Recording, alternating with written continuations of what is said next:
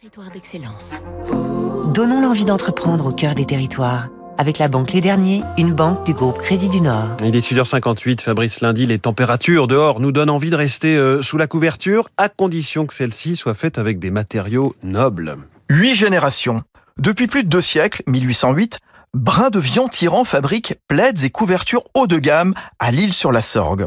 Au départ, Charles Tyran, Laurent Vian, rejoint plus tard par Émile Brin, installe un moulin à foulon servant à battre la laine tissée dans de l'argile pour l'assouplir. 15 étapes, essentiellement manuelles, sont aujourd'hui nécessaires à la fabrication d'une couverture. Brin de Vian-Tyran fut l'inventeur en 1961 de la première couverture Mohair, issue de la toison de la chèvre angora. L'entreprise du Vaucluse est en effet spécialiste des fibres lainières les plus nobles qu'elle sélectionne sur les cinq continents, l'alpaga, le lama, le chameau, le yak et certaines variétés rarissimes comme le chamelon de Komintal en Mongolie.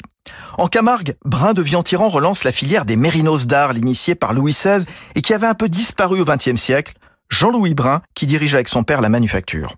Il y a 30 ans, mon père s'est mis en quête d'éleveurs qui auraient conservé cette qualité. Il en a trouvé un au bout de 7 ans. Nous avons motivé les éleveurs à utiliser les brebis et les béliers de ce premier berger pour renouveler leur propre troupeau. Et c'est ainsi que 30 ans plus tard, nous avons tout un cheptel de plus de 20 000 brebis qui produit la laine la plus fine d'Europe. C'est une quinzaine de bergers qui ont fait ces efforts depuis 30 ans et qui voient beaucoup mieux rémunérer les efforts de leur travail de sélection. Brin de Vian-Tyran vend dans 1500 boutiques en France, en grands magasins, chez les litiers, les grands hôtels et dans une trentaine de pays, notamment en Europe de l'Est.